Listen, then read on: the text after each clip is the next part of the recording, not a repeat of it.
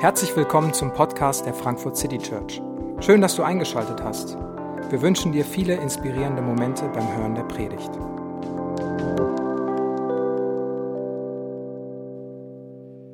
Ja, das ist der Predigttext zu dem Titel Gott kämpft für uns. Ich äh, gebe zu, zu einem äh, Interview mit Lachern äh, ist das ein ganz schön harter Schnitt, dass Gott kämpft äh, ist, glaube ich, auch ein eher fremder Begriff für uns, ein fremdes Konzept. Wenn wir uns vorstellen, wer ist Gott und was tut Gott, dann ist es Gott, der, der uns liebt. Gott ist der, der beschützt. Gott ist der, der segnet. Gott ist der, der hilft. Aber Gott kämpft, ähm, das ist eher weiter weg für uns. Das ist eher weiter weg von uns. Und wenn wir diesen Text lesen, dann glaube ich, ist das vorrangige Gefühl eher, dass es ein bisschen befremdlich ist, vielleicht ein bisschen abschreckend, vielleicht, dass man sofort innerlich ein bisschen auf Distanz geht. Schön, dass du wenigstens noch äh, im Raum bist und nicht den Raum verlassen hast, falls du das in dir gedacht hattest. Aber dieser Text, und ich möchte heute versuchen, dass wir diese Idee, dass, dass Gott kämpft, für sein Volk kämpft, dass Gott für uns kämpft, ähm, dass wir anschauen, wie Gott kämpft äh, und wofür er kämpft. Und dass das für uns eine sehr, sehr gute und eine unglaublich persönlich ermutigende Nachricht werden kann. Das ist mein Ziel heute. Ich glaube, das ist eine große Aufgabe. Aber wir werden versuchen, uns da mal auf die Reise zu machen, um das zu entdecken. Die Situation, diese Geschichte, in der wir gerade stehen, wo dieser Text so mitten rausgerissen ist, ist die Geschichte des Volkes Israel in Ägypten. Und Israel ist nach Ägypten irgendwann gegangen, weil es eine Hungersnot im Land Kanaan gab, wo sie eigentlich herkommen, ähm, und haben dann dort über viele Jahrzehnte und Jahrhunderte gelebt und bisher war alles ganz friedlich. Irgendwann gab es dann einen Pharao, der, der Angst vor ihnen bekommen hat, weil sie zu groß geworden ist und sie unterdrücken wollte und auch unterdrückt hat. Und Unterdrückung ist ein netter Begriff für, der war ein absoluter Tyrann und Diktator. Er hat sie zur Sklaverei gezwungen, ein ganzes Volk wurde versklavt Sie konnten nicht mehr frei entscheiden, was sie machen wollten. Sie mussten arbeiten und wenn sie es nicht getan haben, wurden sie geschlagen oder Schlimmeres. Und damit sie sich nicht weiter ausbreiten, weiter vermehren, hat dieser Pharao befohlen, dass alle Söhne, die geboren werden, wenn sie denn gefunden werden, wenn es denn die Israeliten nicht geschafft haben, ihre Söhne zu verstecken, dass diese, dass diese Söhne umgebracht werden sollten. Wenn ich die Männer wegnehme, dann mache ich ihr Heer kleiner und ich verhindere, dass sie sich so viel vermehren können. Also diese tyrannische Situation, in der war das Volk und sie haben gelitten unter Sklaverei und bei jedem Kind mussten sie hoffen, dass es nicht gefunden wird, weil es sonst ermordet wird, wenn es dann ein Sohn war. Und Gott sieht diese Situation. Er sieht auf diese, diese schreckliche Situation, in der sein Volk lebt und er beginnt einen Mann als seinen Boten zu berufen und sagt zu Mose, Mose, du sollst für mich mein, mein Sprachrohr soll, soll mich vertreten und zum Pharao hingehen und wir ändern das. Wir, nein nicht wir, ich, ich Gott persönlich werde mein Volk retten. Ich werde diese Tyrannei beenden. Ich schaue nicht länger zu, wie Menschen versklavt sind und wie jedes Mal wieder Kinder ermordet werden. Mir reicht's. Mose, geh dahin. Und was wir lesen, ist das Ende von einem langen Zyklus von, von sieben Kapiteln, in denen Gott mit Pharao ähm, erst in einen diplomatischen Dialog geht, dann seine Macht mehr und mehr beweist. Es gibt so Sanktionen nach und nach, bis es hier irgendwann zur Entscheidung kommt.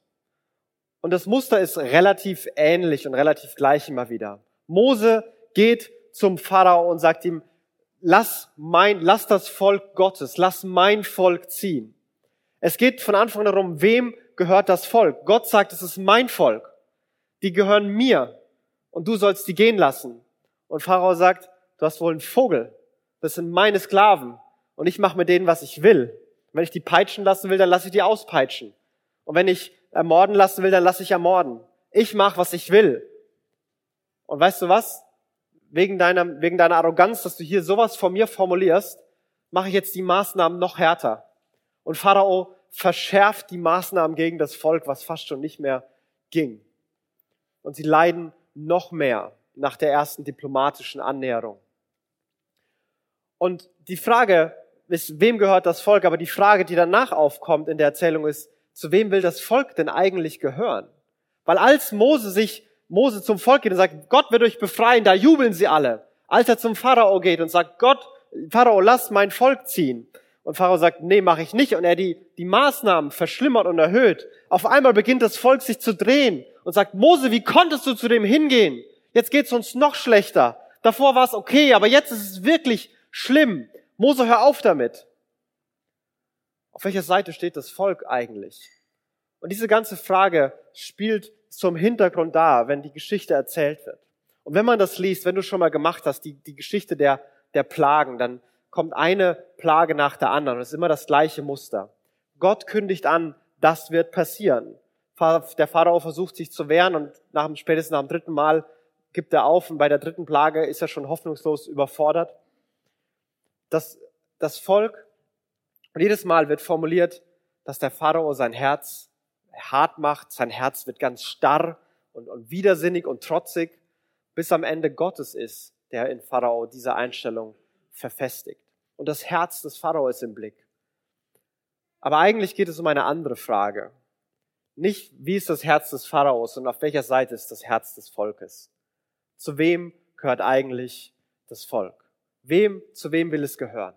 Wer hat Anspruch, aber zu wem will es auch gehören? Und mit dieser Fragestellung passieren diese Zyklen von Plagen. Und es sind ganz verschiedene, von Fröschen über Mücken, über Heuschrecken, über Geschwüre an der Haut, Finsternis, die im Land ist.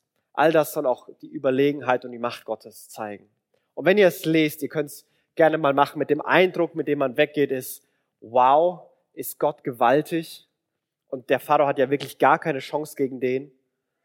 Warum versucht er sich eigentlich noch dagegen zu wehren? Warum gibt er nicht längst auf? Und wieso macht Gott dieses Spiel überhaupt so lange mit? Nach jeder Plage sagt der Vater, okay, okay, hör, hör auf, hör auf, hör auf, du hast gewonnen, du hast gewonnen. Und dann hört Gott auf und er sagt, Edge Badge, doch nicht gewonnen, als es ist freie Übersetzung. Ähm, äh, du hast doch nicht gewonnen, ich lasse das Volk doch nicht ziehen. Ich mache trotzdem weiterhin, was ich machen will. Bis es schließlich zu dieser zehnten, schlimmsten, drastischsten Androhung kommt, dem letzten Schlag, dem, der Entscheidungsschlacht zwischen Gott und Pharao. Und wieder ist es Mose, der es ankündigen soll, was Gott vorhat. Bevor Mose ging, sagte er zum Pharao, so spricht der Herr, um Mitternacht werde ich durch Ägypten gehen, dann werden alle Erstgeborenen in Ägypten sterben.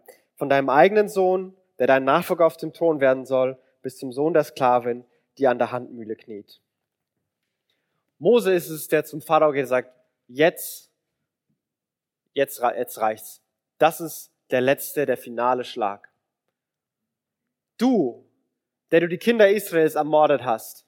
Du, der du selber ein Tyrann und Massenmörder bist, der es ganz egal war, ob von einem anderen Volk Kinder sterben.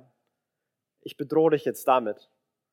Und ich sag dir vorher, was ich tun werde. Und ich gebe dir die Möglichkeit, da rauszukommen. Jedes Mal gibt Gott die Möglichkeit, ihm da rauszukommen. Und es zeigt auch ein bisschen die Überlegenheit Gottes. Also welcher, welcher, welcher Feldherr, welche Armee würde anrufen und sagen, hör mal zu, morgen greife ich von links an und äh, außer du gibst auf. Gut, gibt nicht auf, er greift von links an, gewinnt wieder. Nächster Tag, hör zu, morgen, heute greife ich aus der Mitte an. Er greift wieder aus der Mitte an, gewinnt wieder. Er kündigt jedes Mal vorher an, was er strategisch und taktisch machen soll. Alle Regeln der Spionage sind vollkommen äh, über, über Bord geworfen. Er sagt vorher, was er macht und er ist einfach stark genug, es trotzdem zu machen. Und es gelingt immer. Er, er kündigt es vorher an und er bietet Frieden an. Und Gott ist, wenn man das liest, und ich muss sagen, mir geht es so, Gott ist echt furchterregend. Und ich denke mir so, ey, zum Glück, den möchte ich nicht als Feind haben. Der, der ist ja echt unaufhaltsam. Niemand kann sich gegen den wehren. Die Priester in Ägypten haben es versucht. Die Zauberer in Ägypten haben es versucht. Das, die Armee hat es versucht. Die Götter Ägyptens in den Tempeln haben es versucht. Und er kann trotzdem noch ankündigen, was er fordert. Und es passiert trotzdem. Und die Frage, mit der es hängen bleibt, wird der Pharao diesmal aufgeben? Wird er, um seinen eigenen Sohn zu retten, endlich eingestehen, was ganz Ägypten schon erkannt hat, dass er keine Chance gegen Gott hat? Oder wird er an seiner Tyrannei und seinem Thron und seiner Macht bis zum letzten Tag festhalten, auch wenn es ihn und sein Volk alles kosten wird? Und dann wechselt die Szene auf einmal plötzlich in der Erzählung.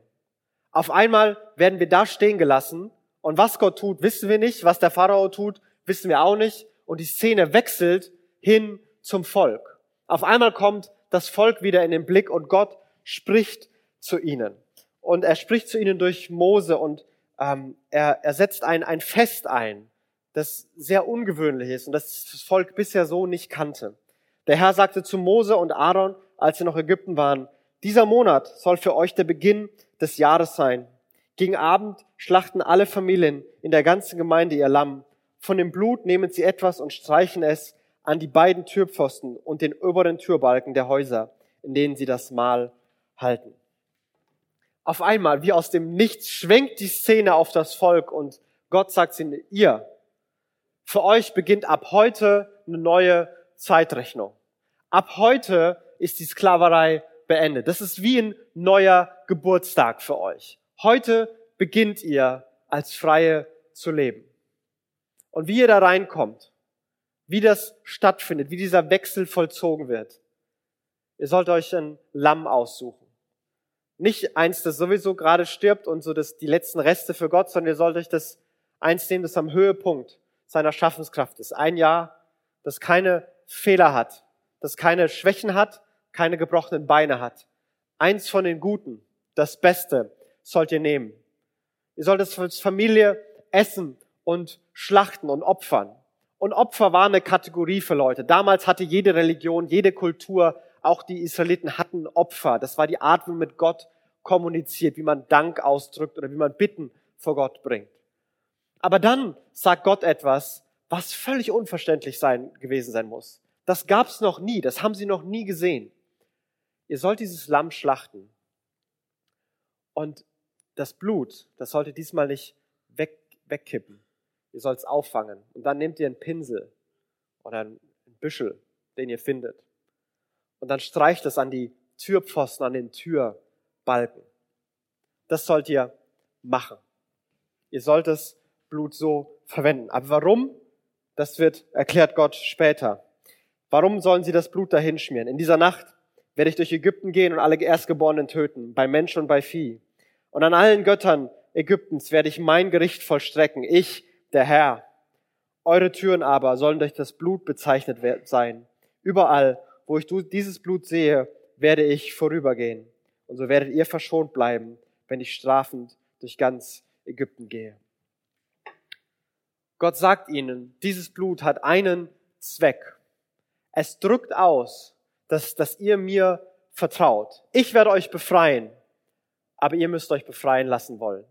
Ich werde die Ägypter strafen, euch retten, aber ihr müsst euch retten lassen wollen. Und so könnt ihr es machen. Streicht das Blut dahin.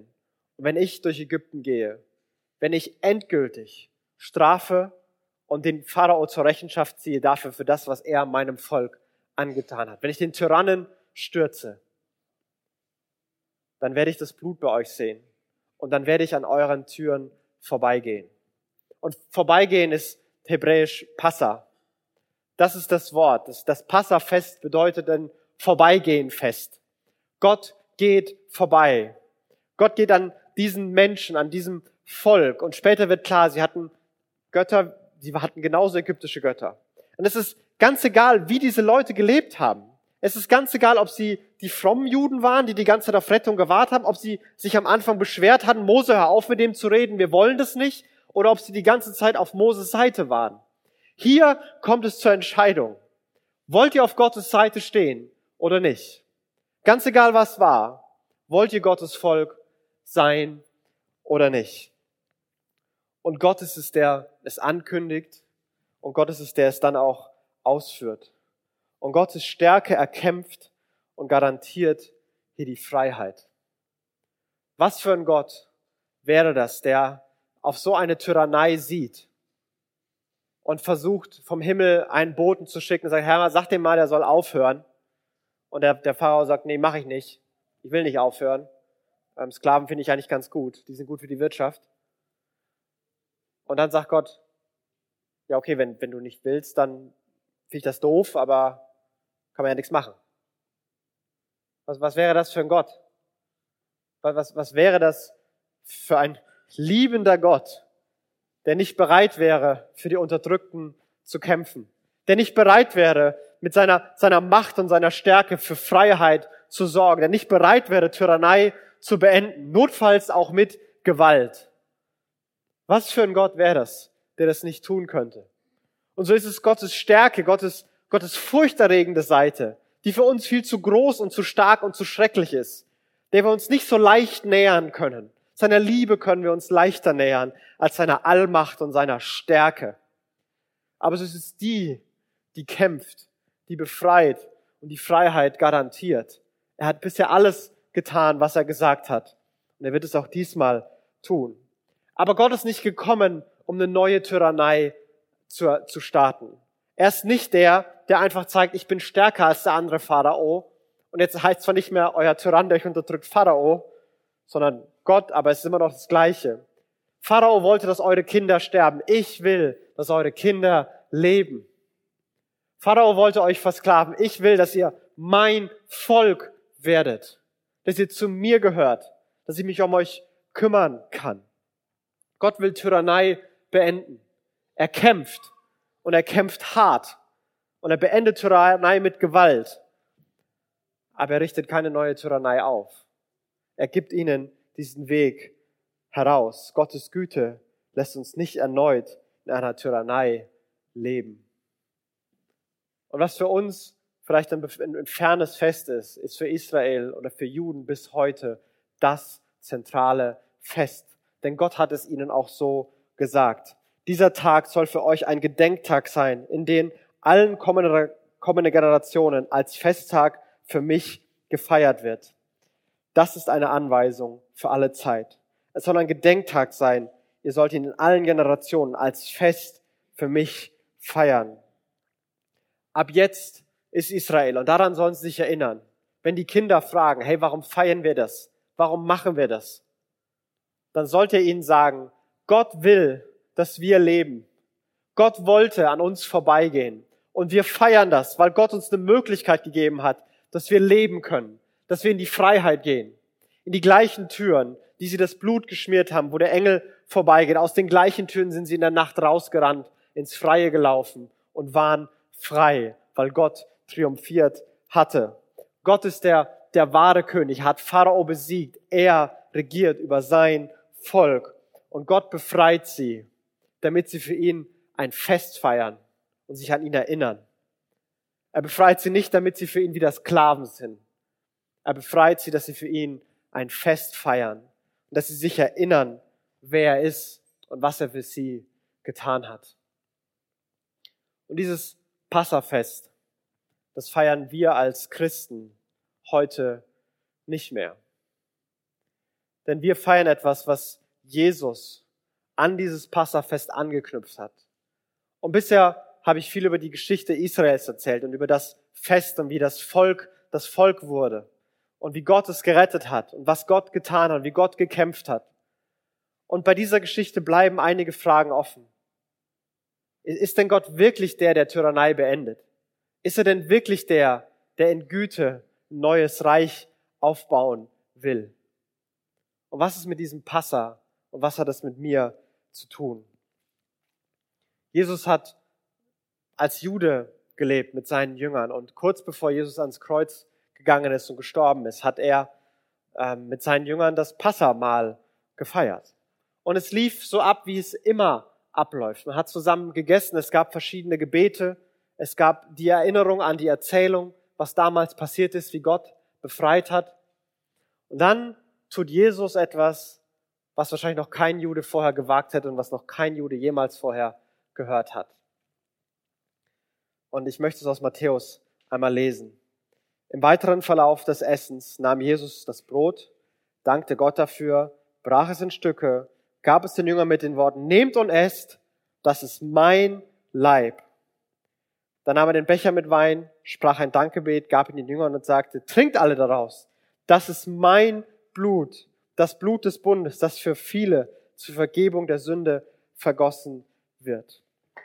Jesus sitzt da und während sich daran erinnern wird, dass ein, ein Lamm gestorben ist, damit Gott an uns vorübergeht, ein Lamm ist gestorben und das Lamm wird gegessen, damit wir frei sind. Während sich das, die Jünger daran erinnern, sagt Jesus, das hier ist mein Leib. Das ist nicht mehr das Passalam, was gestorben ist. Das ist mein Leib, den ihr gleich esst. Ich bin das viel größere und das wahre Passalam. Der ultimative Grund, warum Gott vorübergeht, warum Gott rettet und befreit, das bin ich, weil ich mein Leben gebe. Jesus ist das, er wird das wahre Passalam, das, das, der sein Leib bricht. Sein Leib wird gegessen als Erinnerung daran, was er getan hat. Jesus befreit von der Tyrannei der Sünde. Das ist Vergebung. Das ist die Freisetzung von Sünden. Und er befreit aus der Tyrannei von Sünde und Tod. Eine Tyrannei, in der seit Beginn der Menschheit jeder Mensch steckt. Pharao ist das personifizierte Böse, der zerstört, der sich an allem Leid freut, der von nichts zurückschreckt. Und wenn das eigene Volk stirbt, soll's doch sterben. Genauso gibt es heute in unserer Zeit Böses, Schlimmes, Dunkles. Und es gibt die, die großen, schlimmen Diktatoren, die, die Massenmörder sind. Und mit denen, damit kann ich mich nicht vergleichen. Da denke ich mir sofort, hey, bin ich nicht, bin ein guter Mensch. Aber in meinem Leben gibt es Dinge, die, die sind nicht so, wie ich sie gerne hätte. Die sind nicht so frei, wie ich gerne wäre. Ich, ich merke die Tyrannei, diese Schreckensherrschaft von, von Tod und Bösem in meinem Leben. Und es fängt in meinem Umfeld an. Ich merke, dass Menschen sterben, die ich liebe. Dass ich nichts tun kann. Und es scheinbar scheißegal ist, was ich denke und fühle. Die werden umge die sterben. Die sterben alle irgendwann. Und entweder stehe ich an ihrem Grab oder sie an meinen. Aber da gibt es keinen Weg raus. Ich merke, wie ich manchmal Gutes möchte am Ende was Böses rauskommt. Wie ich meinen Freunden, meiner, meiner Frau, meinen Kollegen helfen will, ermutigen will, Gutes tun will. Wie ich selber mir mal ein bisschen Freude gönnen will und andere verletze, Vertrauen zerstöre und kaputt mache. Und wisst ihr, ich, ich will das nicht sein. Ich würde gern sagen, das ist eine Ausnahme, das bin ich nicht wirklich, da war ich eben emotional. Aber wo kommt's denn dann her, wenn es nicht aus mir kommt, wenn ich es nicht bin? Da ist was in mir, was da drin steckt. Und ich will das Gute, aber das Böse kommt raus manchmal. Ich will nicht in bestimmten destruktiven Gedanken, in bestimmten destruktiven Verhaltensweisen feststecken. Ich will nicht so leben. Ich will da raus. Aber irgendwie schaffe ich es nicht. Irgendwie bin ich gefangen und bestimmt. Und es macht alles schlechter. Es ist ein Teufelskreis teilweise. Es ist nur Zerstörung und da ist nichts Gutes dran, gar nichts. Und es ist die Tyrannei der, der Sünde, die Tyrannei des Todes, unter der wir alle leben. Paulus verwendet Begriffe wie wir sind Sklaven der Sünde. Genau diesen Begriff verwendet er. Und es ist ein hochtheologischer Begriff für Konzepte, die wir, glaube ich, im Alltag erleben, die wir nie so benennen würden. Aber für Probleme, für Zwänge, für Gefangenschaft, für Böses, was wir im Alltag sehen. Und Jesus ist es, der davon befreit und der das beendet. Und er sagt, das ist mein Blut zur Vergebung, das endgültig vor Gottes Gericht bewahrt. Das Passalam hat bedeutet, dass Gott an der Tür vorübergeht. In dieser Nacht werden die Söhne nicht sterben. Aber nur in dieser Nacht. Das Blut Jesu ist nicht an einen Türpfosten gestrichen. Das Blut Jesu wurde an einem Kreuz, an den Balken des Kreuzes vergossen. Und es ist endgültig. Es ist nicht einmal, dass einmal Gott eben die Augen zumacht, aber morgen musste wieder. Sondern Gott hat für, geht für immer an uns vorbei. Und es ist vielleicht eine bildliche Illustration von dem, was theologisch formuliert wird. Dass man für immer Vergebung passiert hat, immer vergeben ist, dass man frei ist, dass man gerettet ist, dass man angenommen ist, heilig in den Augen Gottes. All diese Begriffe. Gott, wenn er dich sieht und es darum geht, okay, jetzt kriegt jeder Gerechtigkeit, jeder bekommt das zurück, was er verbockt hat, jetzt werden alle Fehler heimgezahlt, alle Schwächen aufgedeckt, jetzt wird Gerechtigkeit, für Gerechtigkeit gesorgt. Dass Gott mich sieht, wegen dem Blut Jesu, und an mir vorbeigeht. Ist nichts passiert. Gar nichts. Gott geht vorbei aufgrund des Blutes von Jesus für immer. Und wenn wir Abendmahl feiern hier im Gottesdienst, wenn wir das feiern, wie Jesus gesagt hat, feiert das zu meinem Gedächtnis, erinnert euch daran, dann sind es für uns die gleichen Gedanken, nur viel größer und viel schöner, wie es für das Volk war. Es erinnert uns daran, wer wir sind und wer Gott ist. Es erinnert uns daran, dass wir eine Identität haben, die mit Gott zu tun hat. Es erinnert uns daran, dass unser Gott, unser Gott ist größer als jede Sünde und stärker als der Tod selbst. Wirklich. Unser Gott ist größer, mächtiger, triumphaler als jede Sünde, als jede Gebrochenheit, als jede Krankheit und als der Tod selbst. Ich weiß nicht, was manche von uns mit sich rumtragen. Ich weiß nicht, was du mit dir rumtragst. Ich weiß, dass es ein oder zwei Themen in meinem Leben immer wieder gibt, wo ich daran zweifle, dass Gottes Gnade größer ist. Ich kann das formulieren, aber manchmal stelle ich mir das anders vor, wenn ich mit Gott rede und bete. Ich glaube nicht, dass Gott größer ist und gnädiger von alles von mir. Vielleicht, wenn man sich das so ein bisschen illustrieren kann, wenn man mit Gott redet und ich komme zu Gott, hey Gott, Danke, dass du mich liebst und mir hilfst. Und man, man betet so paar Sachen, man redet für Familie, für Freunde, man bittet. Ähm, und dann kommt Gott so her, hast du noch was zu sagen? Wie, wie, war, wie lief denn dein Tag heute so? Ey, das war gut und das hat geklappt und das habe ich voll gut gemacht. So, ja, voll gut, da bin ich begeistert, richtig gut. Und dann kommt die Frage, vor der man immer Angst hat, dass sie wieder gestellt wird. Weißt du noch damals? Und dann kommt das Thema und dann, was ist denn damit? Dann sage ich mir, ja, ich ich weiß, es ist schlimm, es tut mir leid, es ist ganz schrecklich. Und Gott sagt, ja, ja gut, dass du es wenigstens selber merkst. Kannst du, also vielleicht komm wieder, wenn du es geregelt hast. Und ich stelle es mir so vor. Aber das hier, was Jesus sagt, ist was ganz anderes. Alles, alles, was du mitbringst, alles, was du trägst, alles, was jemals gelaufen ist in deinem Leben, wofür du dich vielleicht selber verurteilst, wofür andere dich verurteilen. Was immer dir angetan wurde. Gott ist größer und stärker. Und du magst sagen, ey, ich, du weißt ja gar nicht, was ich getan habe. Stimmt, weiß ich nicht. Aber es ist egal, was du getan hast. Gott ist größer. Und für jeden gibt es diesen Neuanfang. Für jeden gibt es Vergebung und Freiheit und Gerechtigkeit in Jesus. Was du getan hast, bestimmt dich nicht länger. Was Jesus getan hat, sagt, wer du bist was Jesus getan hat, sagt, wer ich bin. Nicht wie die letzte Woche gelaufen ist, ob gut oder schlecht, was ich denke, was ich fühle, was ich sage, was ich tue. Das ist nicht mehr letztlich, wer ich bin, was mich bestimmt. Was mich bestimmt, ist, was Jesus getan hat. Sein Leib gebrochen, sein Blut vergossen, damit ich jetzt von Gott geliebt bin. Damit ich nicht länger als, als Sklave in, in Dunkelheit leben muss, sondern angenommen bin und in Freiheit ein Fest für Gott als sein geliebtes Kind feiern darf. Wir sind geliebte, befreite Kinder Gottes. Und das Volk Israel hat das Passa, genauso wie die Christen das Abendmahl, zu allen Zeiten gefeiert. Und wisst ihr, es gibt Zeiten, da sieht das Leben genau so aus.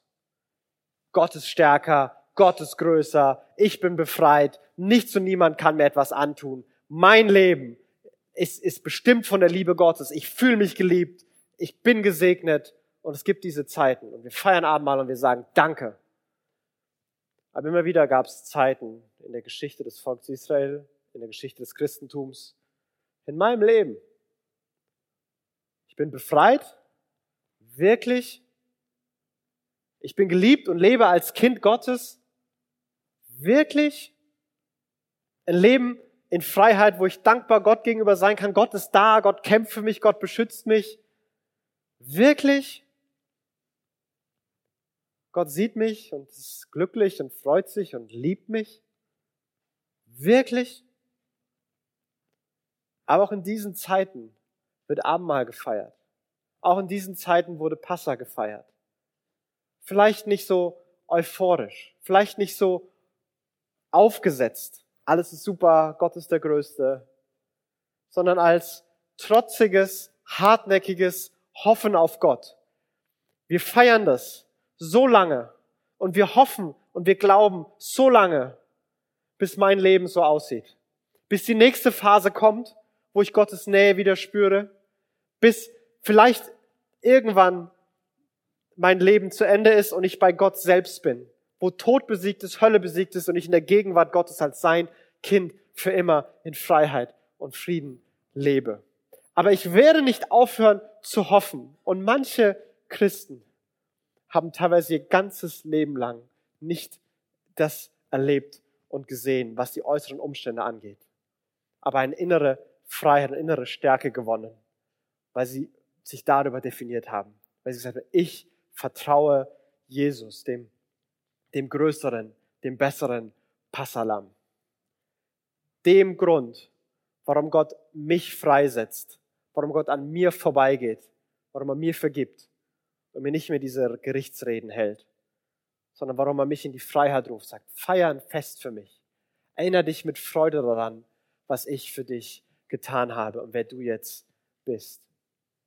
Und deswegen feiern Christen Abendmahl, deswegen feiern wir Abendmahl. Wir erinnern uns daran, dass Jesus auf diese Welt gekommen ist, dass er sein Leib gebrochen hat, dass er gestorben ist und dass wir, indem wir das Essen Anteil daran bekommen, dass wir uns daran erinnern, hey, wir gehören dazu. Das hat er für uns gemacht. Er geht an uns vorbei.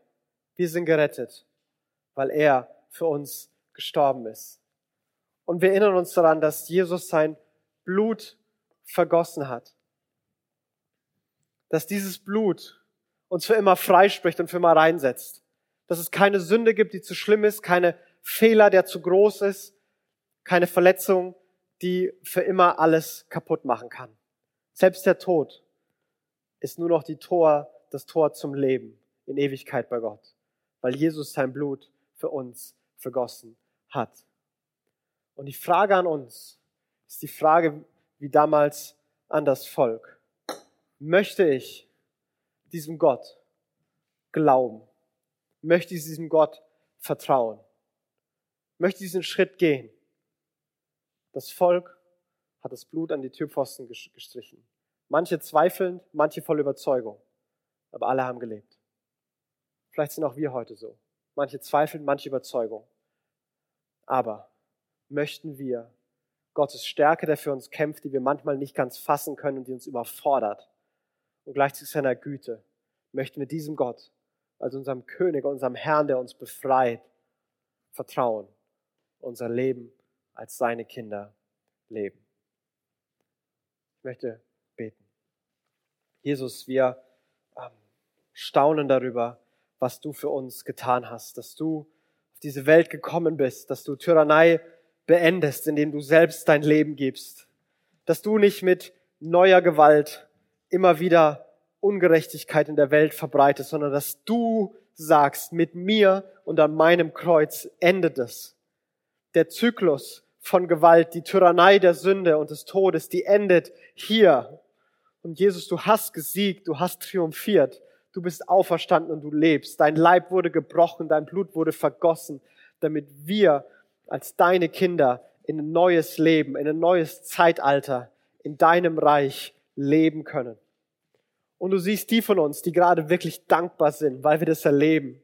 Wir erinnern uns, wer wir waren, wie unser Leben ausgesehen hat und wie unser Leben jetzt aussieht, wie du uns gerettet und befreit hast und uns in eine neue Freiheit geführt hast. Und danke Gott für jeden hier, der das gerade erlebt.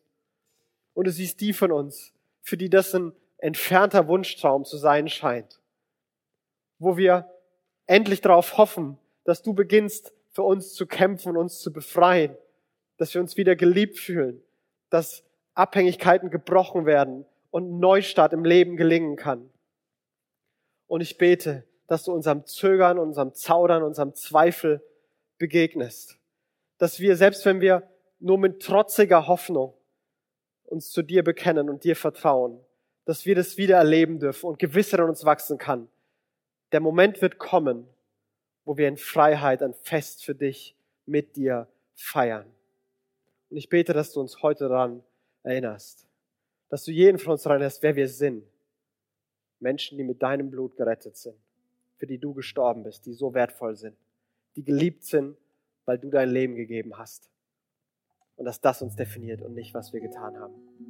Danke Gott, dass du so bist, dass du uns so siehst, dass du uns liebst, dass deine Macht uns frei macht und deine Güte uns auch in Freiheit und Freude leben lässt. Und so bete ich, begegne du uns jetzt, hier, in diesem Moment. Wir hoffen, die Predigt hat dich inspiriert. Wenn du uns kennenlernen möchtest, dann schau einfach mal auf unsere Homepage www.frankfurtcitychurch.de oder besuche uns in unseren Gottesdiensten. Bis dann!